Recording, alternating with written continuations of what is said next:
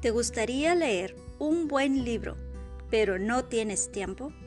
¿Te gustaría aprender más y crecer en tu vida personal? Hola, ¿qué tal? Te saluda tu hermana y amiga Laura Vargas. Aquí en Libros Café y más te ayudamos a leer para aprender, pero tú escoges creer para crecer. Escucha nuestro podcast donde estaremos subiendo nuevos episodios cada semana. Allí estaremos leyendo los mejores libros para toda la familia iglesia y ministerio. Visita nuestra página web donde encontrarás todos los audios www.libroscafeymas.org y síguenos en nuestras redes sociales. No faltes.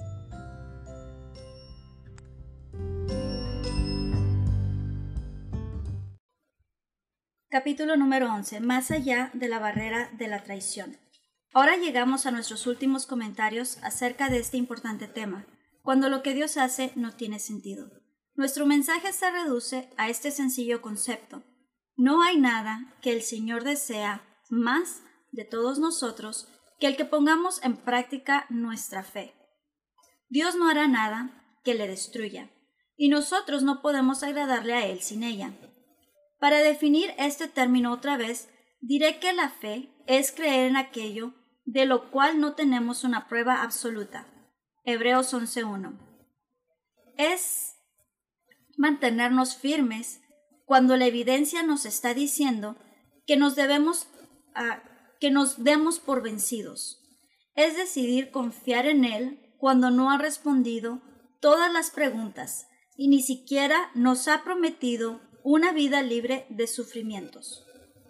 No hay un ejemplo mejor de esta clase de fidelidad que el que vemos en la segunda parte del capítulo 11 de la epístola de Hebreos. A este pasaje de la Biblia, al cual nos referimos anteriormente, se le ha llamado la Galería de Héroes Ilustres, y tiene mucho que ver con el tópico que estamos considerando. Ahí se describe a los hombres y a las mujeres que perseveraron en su fe bajo las circunstancias más extremas. Estuvieron sujetos a toda clase de penalidades, y peligros por causa de su fe en Jesucristo. Algunos fueron torturados, encarcelados, azotados, apedreados, aserrados por la mitad y muertos a filo de espada. Se vieron desamparados, maltratados, perseguidos y muy mal vestidos. Anduvieron errantes por los desiertos, por los montes, por las cuevas y por las cavernas de la tierra. Y lo más importante de todo en relación con nuestro tema es que murieron sin haber recibido lo que les había sido prometido. En otras palabras, se mantuvieron firmes en su fe hasta la muerte, aunque Dios no les había explicado lo que Él estaba haciendo. Hebreos 11, 35 al 40. Sin quitar mérito al carácter sagrado de esos versículos de la Biblia, me gustaría presentar para la inspiración de, de usted mi propia galería de héroes ilustres. Entre los hombres de estos gigantes de la fe que tengo en mi lista están los de algunos seres humanos increíbles, quienes deben ocupar un lugar especial en el corazón de Dios. Al comienzo de la lista se encuentran algunos de los niños y las niñas que conocí durante mis 14 años como miembro del personal del Hospital Infantil de Los Ángeles. La, la mayoría de ellos padecían de enfermedades mortales, aunque otros tenían dolencias crónicas que habían alterado y trastornado su infancia.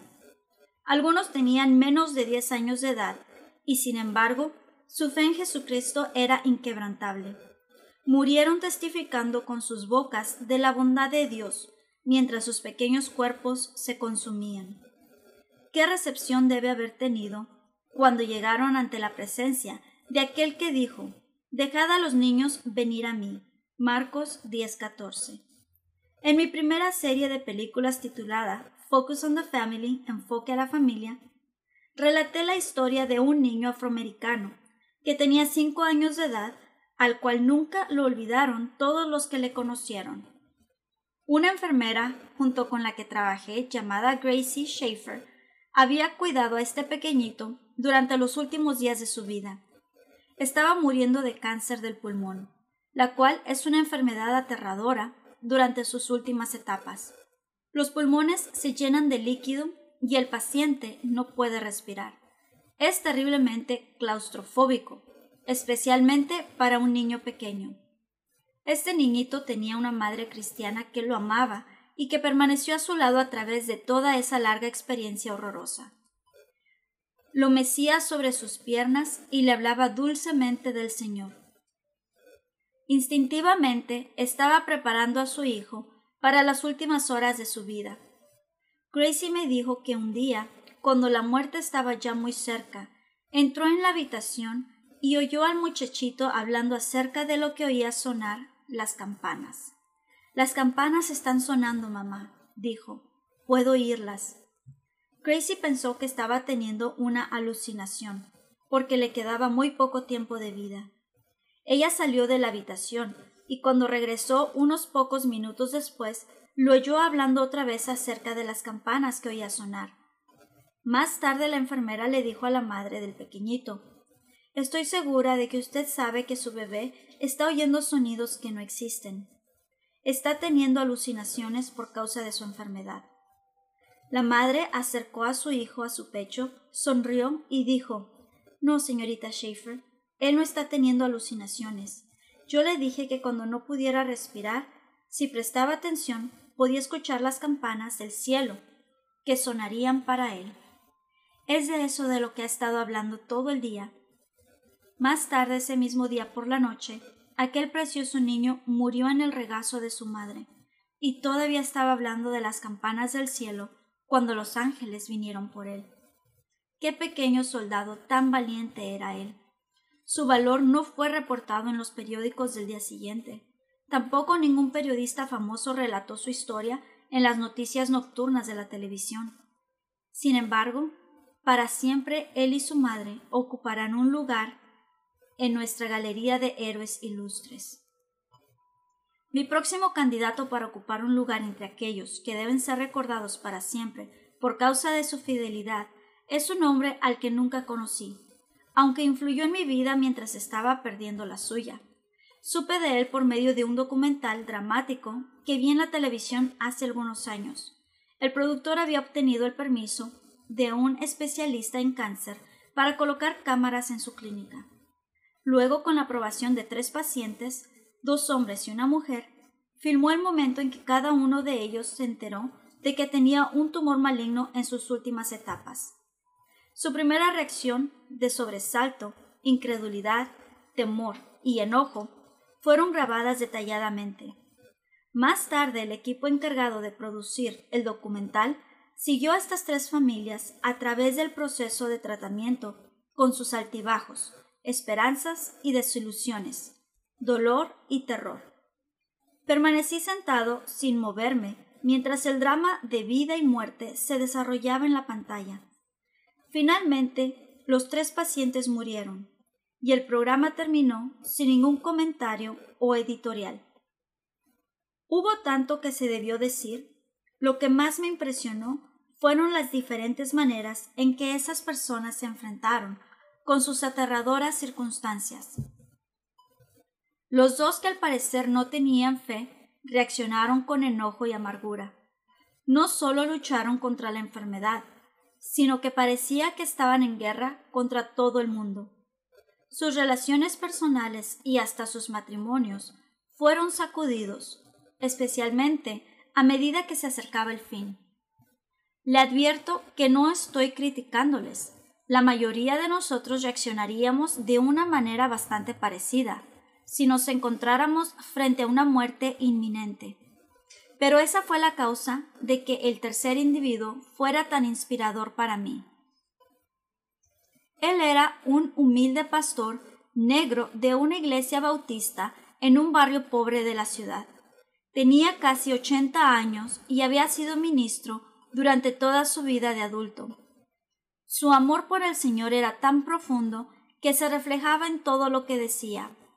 Cuando le dijeron a él y a su esposa que solo le quedaban unos pocos meses de vida, no mostraron ningún pánico. Con tranquilidad le preguntaron al médico el significado de toda la situación. Cuando éste les había explicado el tratamiento y lo que podían esperar, cortésmente le dieron las gracias y se fueron. Las cámaras siguieron a esta pareja hasta su viejo automóvil y sin, que ellos se dieran cuenta, les filmaron mientras inclinaron sus cabezas y se entregaron nuevamente al Señor. Durante los siguientes meses, ese pastor jamás perdió la serenidad, ni habló quitándole importancia a su enfermedad. No estaba negando la realidad, sencillamente había aceptado el cáncer y sus probables resultados. Él sabía que el Señor estaba en control y se negó a permitir que su fe se debilitara. Las cámaras estaban presentes en su iglesia el último domingo que él habría de estar allí. Realmente esa mañana predicó el sermón y habló con toda franqueza acerca de su muerte inminente. Que yo recuerde, lo siguiente fue lo que él dijo. Algunos de ustedes me han preguntado si estoy enojado con Dios por causa de esta enfermedad que ha invadido mi cuerpo. Les digo sinceramente que en mi corazón solo tengo amor hacia Dios. Él no me hizo esto. Nosotros vivimos en un mundo, en un mundo pecaminoso, en el que la enfermedad y la muerte son la maldición que el ser humano trajo sobre sí mismo. Y yo voy a ir a un lugar mejor donde ya no habrá más llanto ni dolor ni aflicción así que no se sientan mal por mí. Además continuó diciendo, Nuestro Señor sufrió y murió por nuestros pecados. ¿Por qué no debería de participar yo en su sufrimiento? Entonces comenzó a cantar sin ningún acompañamiento musical, con una voz débil y temblorosa. ¿Debe solo Jesús la cruz llevar y el mundo entero libre verse?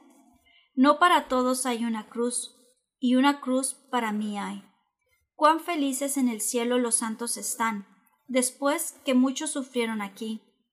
Pero ahora amor puro y gozo sin lágrimas saborean.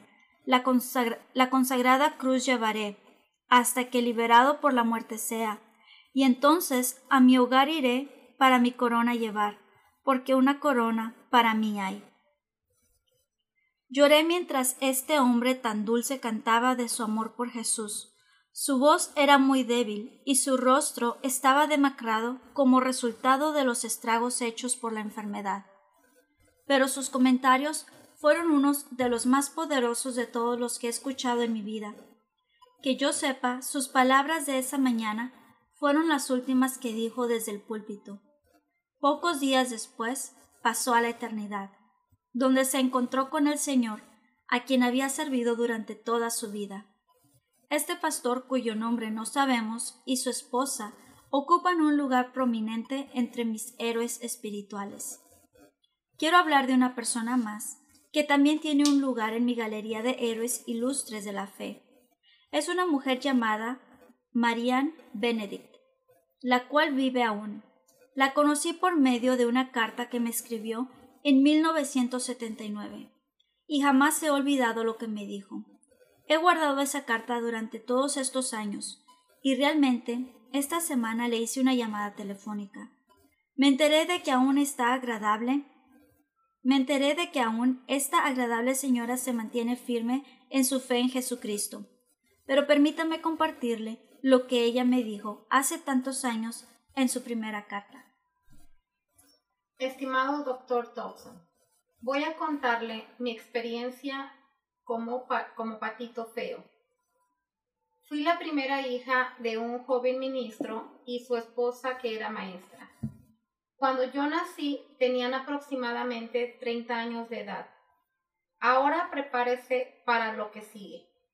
Cuando tenía ocho meses de edad, de repente el grueso muelle de un asiento brincador en que yo estaba saltando se rompió. Como el muelle estaba muy tirante, descendió violentamente, golpeando y rasgando lo primero que encontró en su camino y que fue la parte blanda de mi cabeza. No había nada que hacer. Mis padres y mis tíos, con quien estábamos de vacaciones, creyeron que estaba muerta. Finalmente encontraron un doctor que me llevó a un hospital a casi 13 kilómetros de distancia pero lo único que pudieron hacer fue limpiar y vendar la herida. No les dieron a mis padres ninguna esperanza de que yo sobreviviría a aquel accidente.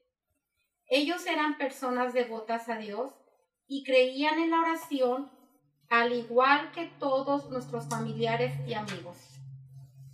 Estoy viva gracias a la fe de ellos. Por la misericordia de Dios, seguí con vida, aunque los doctores le dijeron a mi familia que yo quedaría irremediablemente y irremediablemente inválida y mentalmente incapacitada. Eso no ocurrió, pero hubo muchos problemas. Para empezar, diré que yo no era una niña hermosa. Era bastante fea y también coja. Oh sí, podía caminar. El Señor se encargó de eso cuando me sanó de una parálisis total. También me bendijo con una mente despierta. Sin embargo, como usted ha dicho en alguno de sus libros, la gente busca la belleza física en los niños. Mi hermano menor tenía la belleza de la familia. Se parecía a nuestro padre, pelo de color castaño rojizo, ojos castaños y era muy simpático. Yo no podía correr, saltar la cuerda, jugar la pelota o agarrar cualquier cosa que me lanzara. Estaba inválida de mi lado izquierdo. Supongo que por eso me convertí en una persona a la que le gustaba estar sola. Desarrollé una imaginación que me permitía vivir una vida maravillosa por medio de los cientos de libros que leía y las fantasías que me inventaba. Cuando le dije a mi madre, quien murió de cáncer cuando yo tenía 10 años, que yo quería ser enfermera y misionera, me dijo, eso es maravilloso. Ella sabía que debido a mis defectos, yo nunca podría hacer ninguna de las dos cosas. Dos años después de la muerte de mi madre, mi padre se volvió a casar y nos mudamos a otra ciudad pequeña. La situación se hizo aún más difícil para mí. Yo no era popular durante todos los años de escuela secundaria. Era la hija de un predicador y mucho tiempo antes le había entregado mi corazón al Señor. Eso agregado a mi personalidad introvertida impidió que me involucrara con todos los grupos de la escuela de nuestra pequeña ciudad. Un día, mientras caminaba con dificultad en dirección a la escuela, un adolescente se me acercó por detrás y me preguntó en voz alta, ¿qué te pasa? ¿Por qué estás cojeando? Nadie quiere estar junto con una muchacha que camina así.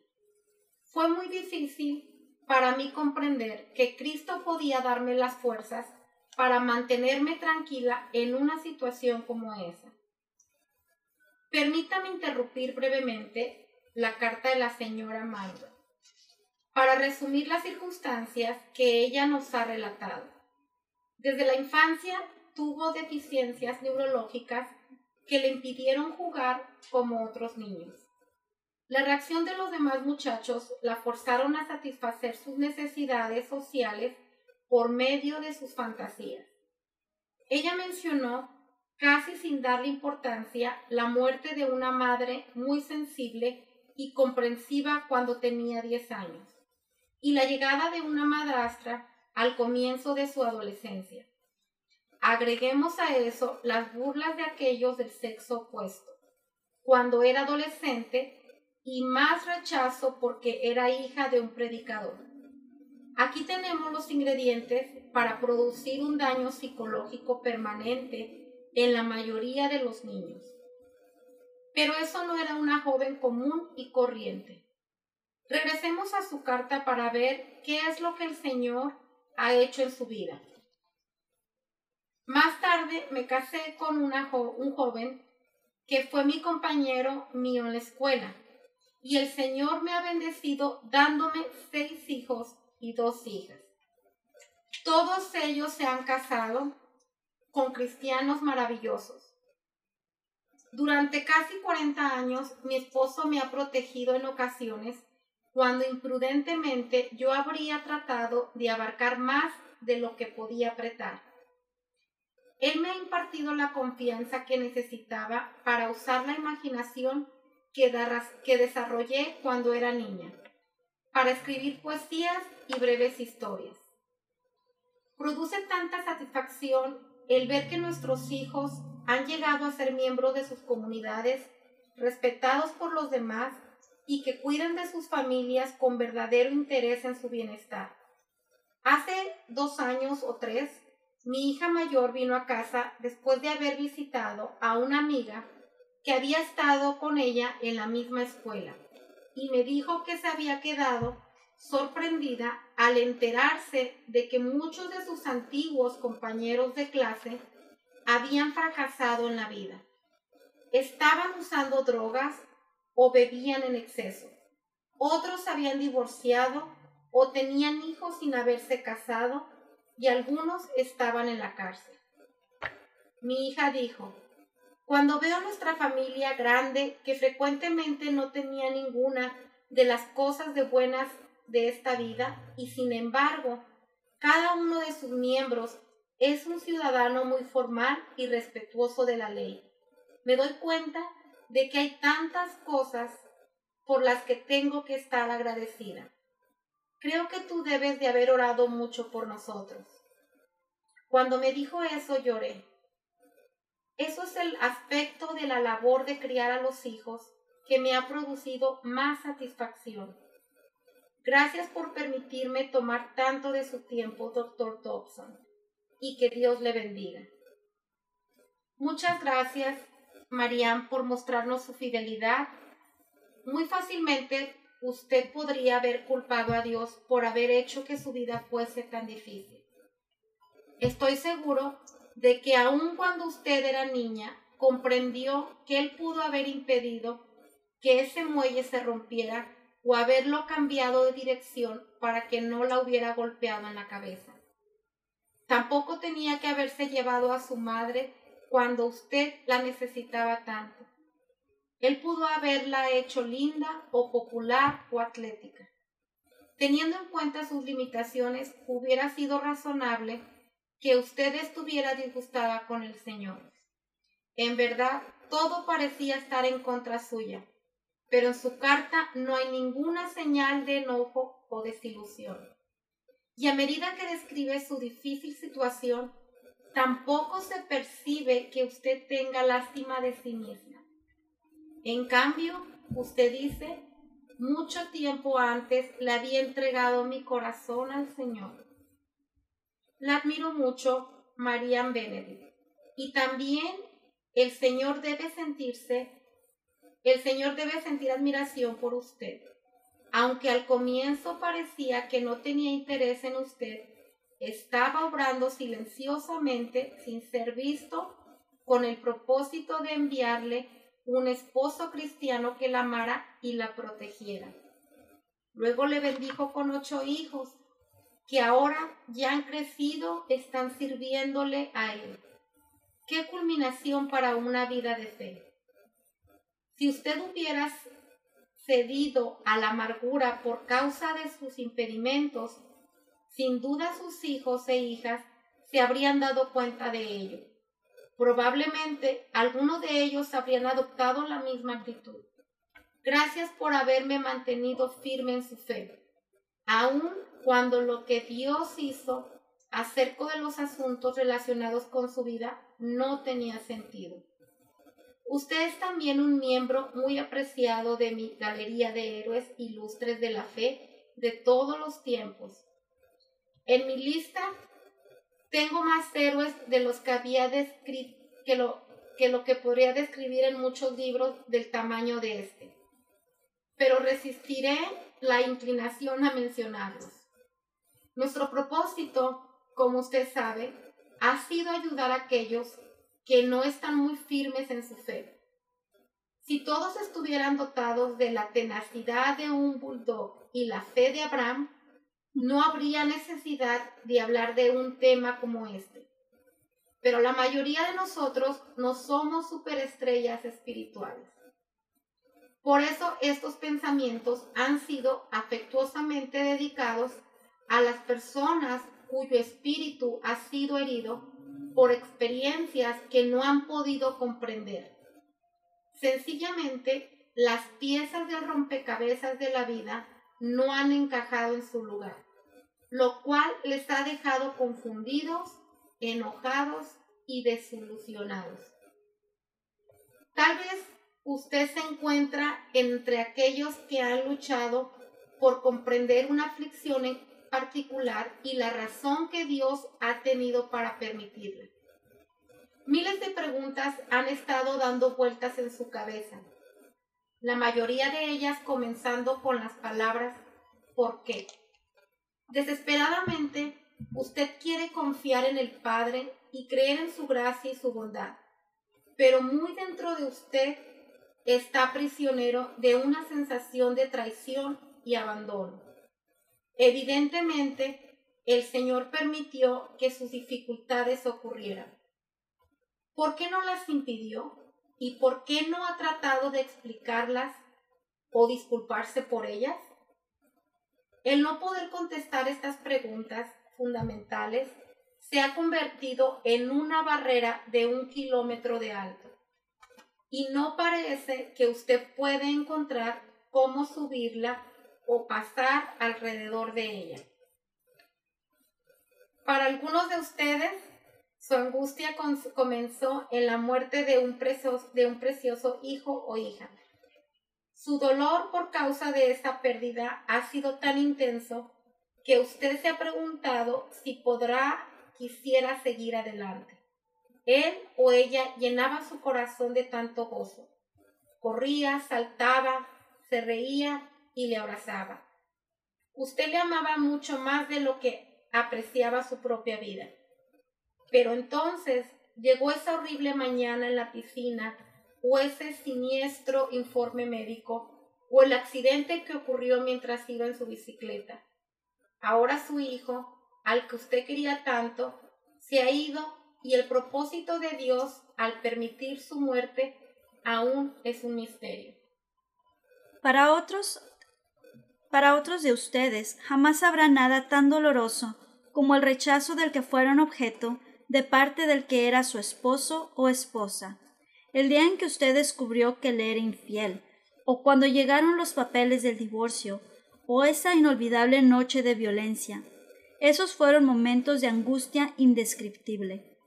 De alguna manera, habría sido más fácil enterrar el cuerpo muerto de su cónyuge que verle vivo en los brazos de su amante. COVID, no, no es cierto. ¿Cómo pudo ser tan cruel esa persona a quien usted se lo había entregado todo? Usted derramó muchas lágrimas mientras le rogaba a Dios que interviniera, y cuando su matrimonio se desintegró, la desilusión y la amargura inundaron su alma. Usted ha dicho que jamás volverá a confiar en nadie, ni siquiera en el Todopoderoso. También pienso en las viudas y los viudos que están, que están tratando de sobrevivir solos. Si usted es uno de ellos, sabe que muy pocos de sus amigos comprenden por completo su situación. Ellos quieren que usted se recobre de esa pérdida y vuelva a vivir su vida como si nada hubiera ocurrido. Pero usted no puede hacerlo. Durante tantos años su matrimonio era el centro de su existencia. Dos seres humanos distintos realmente se convirtieron en una sola carne, como fue el propósito de Dios. Era una relación tan amorosa que hubiera podido continuar para siempre. En realidad, cuando ustedes eran jóvenes, creyeron sinceramente que así sería. Pero de repente todo se acabó, y ahora por primera vez en muchos años usted se encuentra verdaderamente solo o sola. ¿Es esto todo lo que podemos esperar? Mi madre jamás se recuperó de la muerte de mi padre. Él la dejó de repente, cuando tenía sesenta y seis años, un domingo por la tarde mientras estaban sentados a la mesa comiendo. Aunque después de ese día ella vivió once años, su corazón estaba destrozado y nunca pudo sanarse. Ella había edificado su vida alrededor de aquel hombre que la volvió loca en 1934 y sencillamente no pudo enfrentarse con el futuro sin él a su lado. Mi madre no culpó a Dios por su muerte, pero no obstante sufrió mucho por causa de esta. Lo siguiente fue lo que ella escribió en su diario en el primer aniversario de la muerte de mi padre. La gente me ha dicho que el primer año es el más difícil. Ha pasado un año y tres días desde tu muerte, y esta noche estoy desesperada anhelando tenerte a mi lado. Oh amado Señor, esto es más de lo que puedo soportar. Mis sollozos hacen que el corazón omita latidos. No puedo ver el papel. Tengo punzadas en la cabeza. La casa está solitaria y silenciosa. Las visiones que he tenido de ti han sido tan reales como si estuvieras aquí y no me hubieras dejado. Hoy le di gracias a Dios por permitir que un ángel me cuide. Pero cuánto te extraño. Hace mucho frío afuera. Anoche hubo una tormenta de agua mezclada con nieve que cubrió la tierra con hielo y luego formó una corteza congelada. Las calles estaban resbaladizas y peligrosas. Aborrezco este tiempo. Me hace sentir triste, asustada y sola. Tengo miedo del invierno que se acerca. Esto durará tres meses más. Hoy me mudé al dormitorio más pequeño. Quisiera que estuvieras aquí para, para que compartiésemos esta habitación. Tengo recuerdos muy preciosos de ella. Cuando yo estaba enferma hace cuatro años, oraste por mí en este dormitorio durante las horas de la medianoche. Te acostaste en el suelo y lloraste angustiosamente por mí. Los dos sabíamos que el Espíritu estaba obrando por medio de ti. Más tarde, el Señor nos dio a un doctor que me ayudó a recuperar mi salud. Oh, cómo te amé y te sigo amando. Qué mujer tan especial era mi madre, y cuán profundamente amó a mi padre. Ahora ella está con él en el cielo. Pero hay otras viudas y viudos que también amaron a sus cónyuges tan intensamente y ahora tienen que enfrentarse con el futuro solos. Quiero expresarles a ellos mi amor y le pido al Señor que les ayude a medida que viven un día a la vez. Existen tantas otras fuentes de dolor. Estoy consciente de aquellos de entre mis lectores que están sufriendo por razones menos catastróficas tales como los adultos cuyos padres son alcohólicos, los que han estado demasiado gordos desde la infancia, los que fueron objeto de abuso físico o sexual durante los primeros años de sus vidas, y las personas que están ciegas, cuadriplégicas, crónicamente enfermas, etc. También me, me importan las madres solteras que se preguntan cuánto tiempo podrán llevar la carga que está sobre sus hombros. Existe un millón de situaciones diferentes, pero todas ellas conducen a una misma clase de frustración, y la mayoría de ellas tienen consecuencias teológicas. A esas personas que acabo de describir, que han tratado de comprender la providencia de Dios, les traigo palabras de esperanza. No solo puedo brindarles pequeñas soluciones satisfactorias para todas las inconsecuencias de la vida que nos molestan, eso no ocurrirá hasta que veamos al Señor cara a cara. Pero Él tiene un corazón especialmente compasivo hacia los afligidos y derrotados. Él le conoce a usted por nombre y ya ha visto cada lágrima que ha derramado. Él estaba a su lado en cada ocasión en la que algo malo sucedió en su vida.